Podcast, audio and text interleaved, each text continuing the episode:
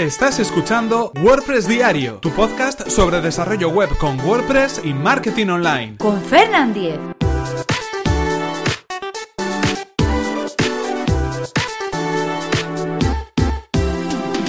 Lunes 8 de mayo de 2017. Cómo optimizar las imágenes de nuestra web. Hola, ¿qué tal? Comenzamos con un nuevo episodio de WordPress Diario. Hoy es lunes 8 de mayo y comenzamos esta semana de podcast hablando de optimización para nuestro sitio web y concretamente vamos a hablar acerca de cómo optimizar las imágenes de nuestra web. Pero antes recordaros que este episodio está patrocinado por Web Empresa, servicio de alojamiento web especializado en WordPress. En Web Empresa confían casi 30.000 clientes felices, contentos y satisfechos con el servicio de hosting que ofrecen. Son fanáticos del soporte y están disponibles las 24 horas del día todos los días del año para ayudarnos paso a paso a resolver todas las dudas que tengamos sobre nuestro servicio de hosting web. La experiencia además avala a Web Empresa y es que llevan más de 20 años ofreciendo servicios de hosting tanto en España como en Latinoamérica. Y si queréis conocer más sobre el servicio de Web Empresa, que además recomendamos desde aquí, tenéis toda la información en webempresa.com barra Fernan. Así podrán saber que vais de mi parte y podréis conseguir un 20% de descuento en sus servicios. Y ahora sí continuamos con el tema que nos ocupa hoy, el tema relacionado con la optimización de nuestro sitio web. Ya sabéis que en los últimos lunes, hace unas cuantas semanas, estamos hablando acerca de optimización de los sitios web creados con WordPress, acerca de lo que se denomina WPO, Web Performance Optimization, es decir, mejorar en definitiva la velocidad de nuestro sitio web, mejorar la carga de nuestra web para conseguir una mejor puntuación en esos análisis que podemos encontrar de medición de carga de nuestra web, que al final va también a resultar en una mejor posición o una mejor valoración de cara al posicionamiento web. Ya sabéis que los buscadores quieren sitios que carguen rápido y también lo quieren los usuarios, así que si nuestra web es un poco lentita a la hora de cargar, lo ideal es que nos pongamos manos a la obra y podamos hacer algunos ajustes para hacer que sea mucho más veloz. Y en este sentido, uno de los elementos más importantes y que más van a beneficiar a la carga de nuestra web es la optimización de las imágenes. Cuando hablamos de las imágenes hablamos de todo tipo de imágenes que subamos a nuestro sitio web y que aparezcan cuando hacemos la carga de una página en concreto.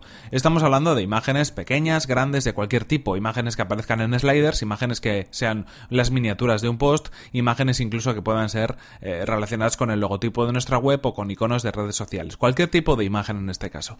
¿Qué es lo que sucede que hay veces que no prestamos especial atención a las imágenes, simplemente las subimos a nuestro, nuestra biblioteca de medios de WordPress, las introducimos en nuestro contenido, en el post o a través de eh, las llamadas a través de nuestro, de nuestro tema, pero no estamos pendientes de que esa imagen sea realmente idónea para el medio en el que se va a visualizar. Estamos hablando de que son imágenes que van a ser visualizadas a través de un navegador, bien por conexiones móviles o bien desde nuestro ordenador o desde nuestro escritorio a través de una conexión Wi-Fi pero en cualquier caso, imágenes que van a hacer que nuestro sitio web pueda cargar más de lo que debería. En este sentido, lo primero que tenemos que tener en cuenta para la optimización es el tamaño de las imágenes. No deberíamos subir imágenes que tuvieran un tamaño superior, unas dimensiones superiores a las que realmente son necesarias. Si estamos subiendo una imagen, por ejemplo, de 2000 píxeles de ancho, es muy probable que nos estemos pasando de esas dimensiones recomendadas. Solamente tenéis que hacer una medición de lo que puede suponer vuestro monitor o medir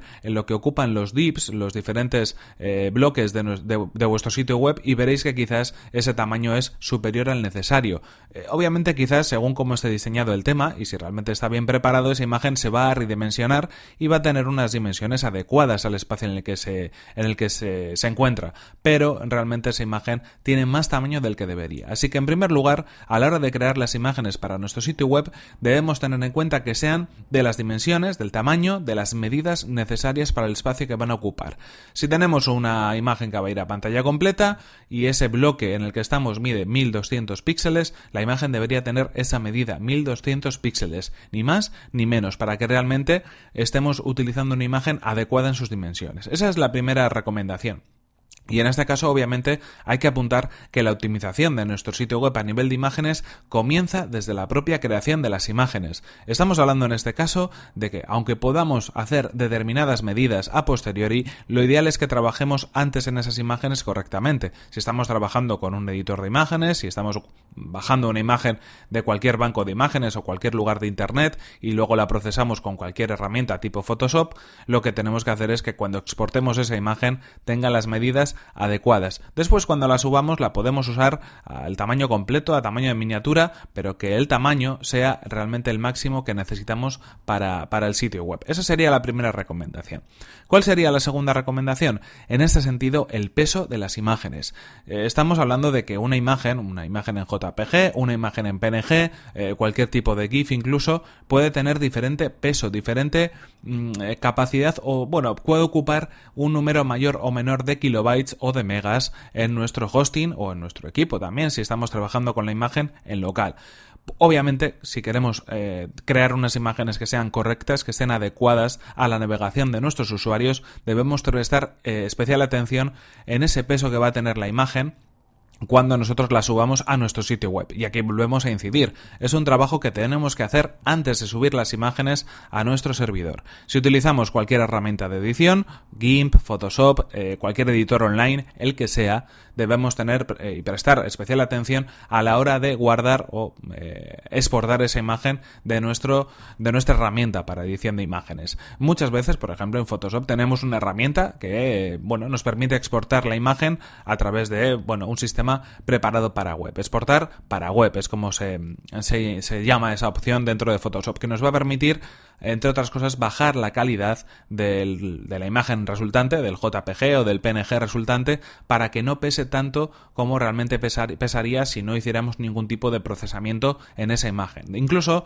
en la propia interfaz de la, herramienta, de la aplicación, vamos a ver las dimensiones que va a tener esa imagen, en el punto anterior lo hemos hablado, y vamos a ver también el peso final que va a tener esa imagen. Así que en cualquier caso, recomendable que las imágenes eh, aquí no hay un estándar realmente dependerá un poco de bueno pues eh, el tamaño que tenga la imagen no pero si estamos hablando de una imagen a tamaño completo yo creo que más de 200 kilobytes me parece excesivo. De hecho incluso todo lo que sea menos de 100 kilobytes sería el recomendable. Hay que ver también que no comprimamos tanto la imagen como para que bueno se puedan ver determinadas imperfecciones en ese resultado final. Si es una imagen con muchos colores con mucha definición con muchos elementos pues bueno y quizás tenemos que perder un poco eh, bueno, ese peso tendría que tener un poquito más de peso, pero mantener pues un poco toda la definición de colores que pueda tener esa imagen. También es verdad que, bueno, pues va a pesar más una imagen muy grande, una imagen que queramos usar mm, de fondo en nuestro sitio web o en un slider o que sea principal, o obviamente si tenemos una web de tipo fotográfico donde la fotografía es muy importante, ahí tendrá que pesar un poquito más.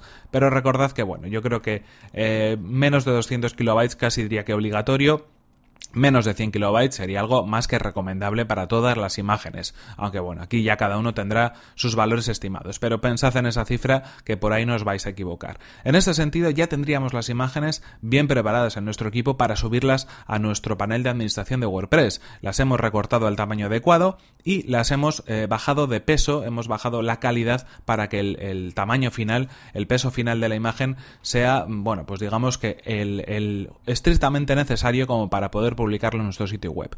En este caso ya estaríamos haciendo los deberes correctamente, ya tendríamos nuestra web o las imágenes de nuestra web optimizadas. Si nosotros hacemos esta subida de imágenes y luego hacemos un test, un análisis a través de los sistemas de medición de velocidad que podemos encontrar en Internet, vamos a ver cómo la, la carga de la web total va a ser inferior a lo que teníamos antes. El tiempo total de carga va a ser inferior y también el peso total de la web a la hora de descargarse. Además, si queremos, y esto ya como recomendación final, incluso optimizar aún más nuestras imágenes, hay varios plugins que podemos utilizar en nuestro sitio web eh, con WordPress que nos va a permitir incluso en el momento en el que subimos la, la imagen o a posteriori hacer que esa imagen se pueda reducir un poquito más sin perder la calidad, pero consiguiendo un peso menor en este sentido.